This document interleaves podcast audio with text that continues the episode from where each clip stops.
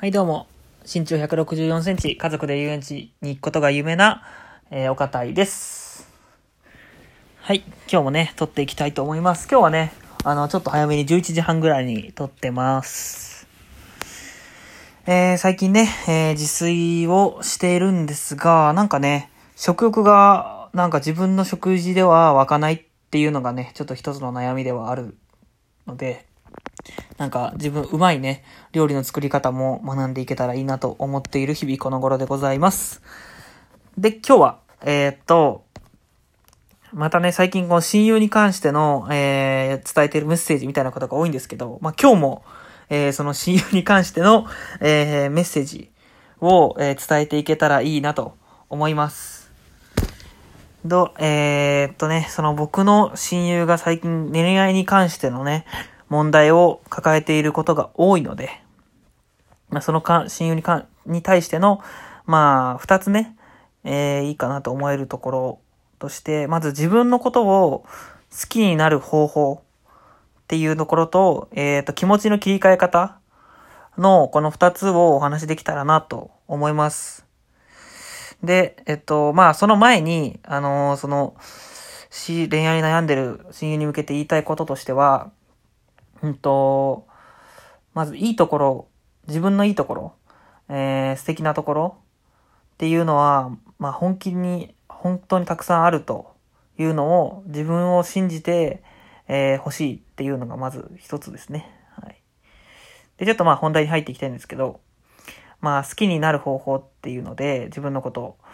まあこれはね、今言ったそのいいところたくさんっていうところが結構全体の話になってくるんですけど、えっと、好きになる方法として、自分のいいなって思うところを、えー部屋中に貼ってみる、書いてみて、付箋とか、まあ、ノートとかでもいいと思うんですけど、見えるところに、えー自分のいいなって思うところを貼ってみてほしいなと思います。まあ、えーっと、それで、まあ、どんなところが自分の、えーいいところなんだろうってわかんないときは、まあ、友達とかね、あのーに聞いてみたりっていうのでいいと思うんですけど、僕が思う親友のいいところは、えっと、すごく、まず、一途で真面目なところだとか、あと、うん、あと普通に、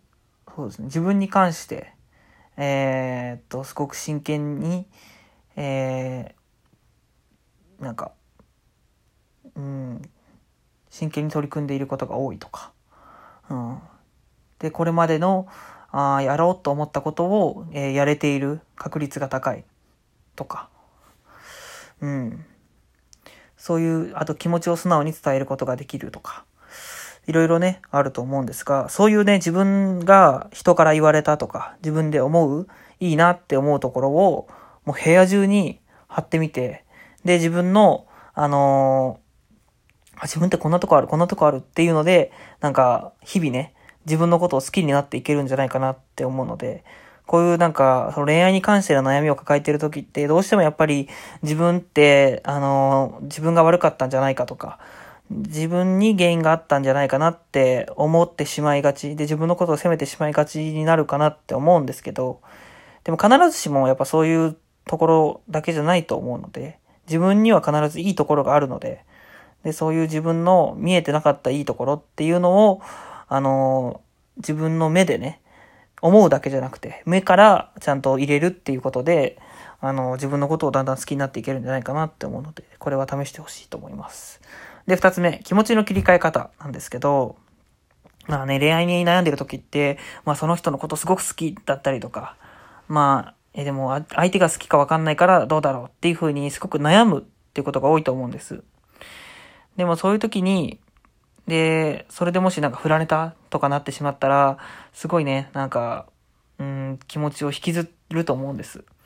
で、引きずること自体は別に悪いとは思わないんですけど、でもやっぱりどうしても気持ちを切り替える場面が必要じゃないですか。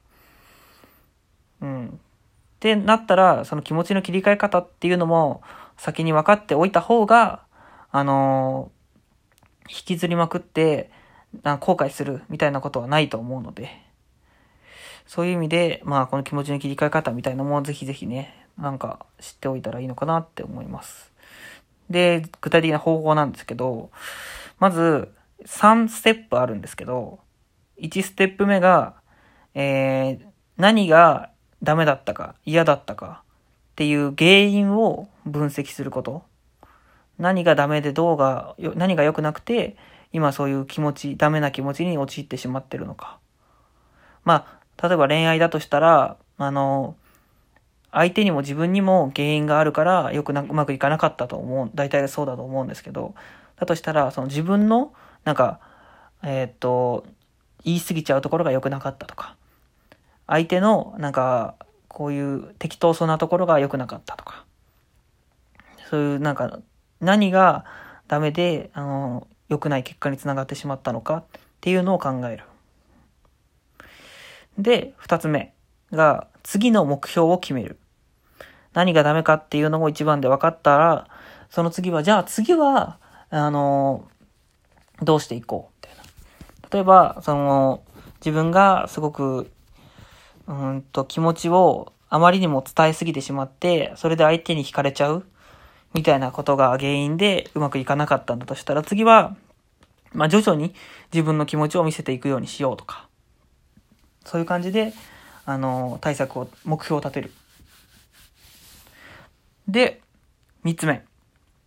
目標を立てたら、次は、えー、まあ、できればその日のうちか、その次の日までに、あの、その目標を決めて、実際にそれを実行してみるっていうことですね。なんで、そう。で、そうそうですね。実行する。例えばだから、うんと、だんだんと、えー、その気持ちをアプローチしていくようにしようとかだったとしたら、えー、まあ出会い系とか、まあ実際に、実際に出会うみたいな場合もそうですけど、徐々になかなかそのストレートに気持ちをすぐ伝えてしまうと相手は引いてしまうっていう、その以前の経験を活かして、徐々に見せていくっていうのをね、やっていくみたいなことをやれていったら、もう、パッパッパッと気持ちを切り替えていくことが、決してその、これまでやったことが無駄になったとかじゃなくて、これまでやったことを活かして次の、あの、ことにつなげれる。まあ、これは本当に何でも使えることなんじゃないかなって思います。うん。実際僕もね、この就職活動とかで、あのー前半結構個人的には終中盤から終盤の途中ぐらいかなって今時点で思ってるんですけど、あのー、結構4、2月3月ぐらいで結構選考たくさん受けたんですね。でも本当にことごとく通らなくて、で、その時すごい落ち込んでたんです。で、あのー、気持ちを全然切り替えることができなかったんですね。なんですけど、その時にまず一番目のその何が嫌か、何がダメだったかっていうのを分析したんです。そしたら、その死亡動機が原因だっていうことが分かって、原因って具体的にはどういうことかっていうと、死亡動機の中に、あの自分の熱量、そのこの会社に入りたいですっていう熱があまり入ってなかった。ただ淡々と、他の会社と比べてこうこうこういうところがいいと思ったから、えー、御社に入りたいと思いました。って言ってるだけで、その会社独自の良さだったり、その会社のどういうところに自分が惹かれたのかっていうのを言えてなかったことが原因だっっていうことを、がそこで気づけて、じゃあ次はその熱意を、あ二つ目のステップですね。次の目標を決める。えー、自分の、あの、熱意を込めれる、きちんとこもった志望動機を書くようにしようっていうように決めて、実際に僕はその日のうちに、あの、これまで書いてた志望動機を、えー、全部、あの、熱意がこもったように書き換えてみました。で、えー、実際にそれを、えー、他の企業、他の企業にも応募したりした時に、その熱意のこもったっていう部分をすごく意識して、えー、取り組んだんですね。したら結構本当に選考が通るようになってきて、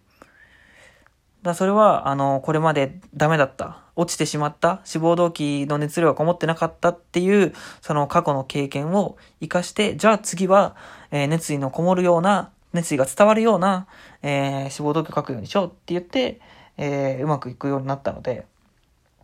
これは本当にまさに気持ちをき、気持ちが切り替えられた経験だったかなと思います。まあ、これは本当にね、僕は就職活動だったんですけど、まあ恋愛とか、うん、他のことにでも、えー、使うことができると思うので、えー、ぜひぜひね、えー、いろんな場面で使ってもらえたらいいかなと思います。僕もね、気持ちを落ち込んでしまう、すごく上がるっていうのは、まあ、人間なんであると思います。でもそういう時に、どういう、どれぐらい、どういう対処をするかが重要だと思うんです。どうやってその普段のように、普段通りに戻戻ることができるのか。うん。日本人がそのうつ病とかで悩んでる理由っていうのは、それを、その気持ちを引きずってしまう。ストレスとかを嫌な気持ちを引きずってしまうことが原因の一つだなって僕は結構感じてるんですけど、ってなったら、あの、なぜ引きずってしまうかっていうよりかは、どういうふうに気持ちを切り替えるかっていう方を考える方が大事だと思うので、うん。僕自身は、えー、そう思ってるので、その気持ちの切り替えっていうのをね、今後もやっていきたいし、実際悩んでる人がいたら、えー、この方法をあ伝えていけたらいいなって思います。ってことで、えー、今日は、えー、自分のことを好きになる方法と、え気持ちの切り替え方っていうのを、え恋愛に悩んでる親友に向けて、まあ、他の人にも向けてですけど、話させてもらいました。はい。ということで、今日の配信はこれで終わりにしたいと思います。最後まで聞いてくれてありがとうございます。また次回の更新をお楽しみに。さよなら。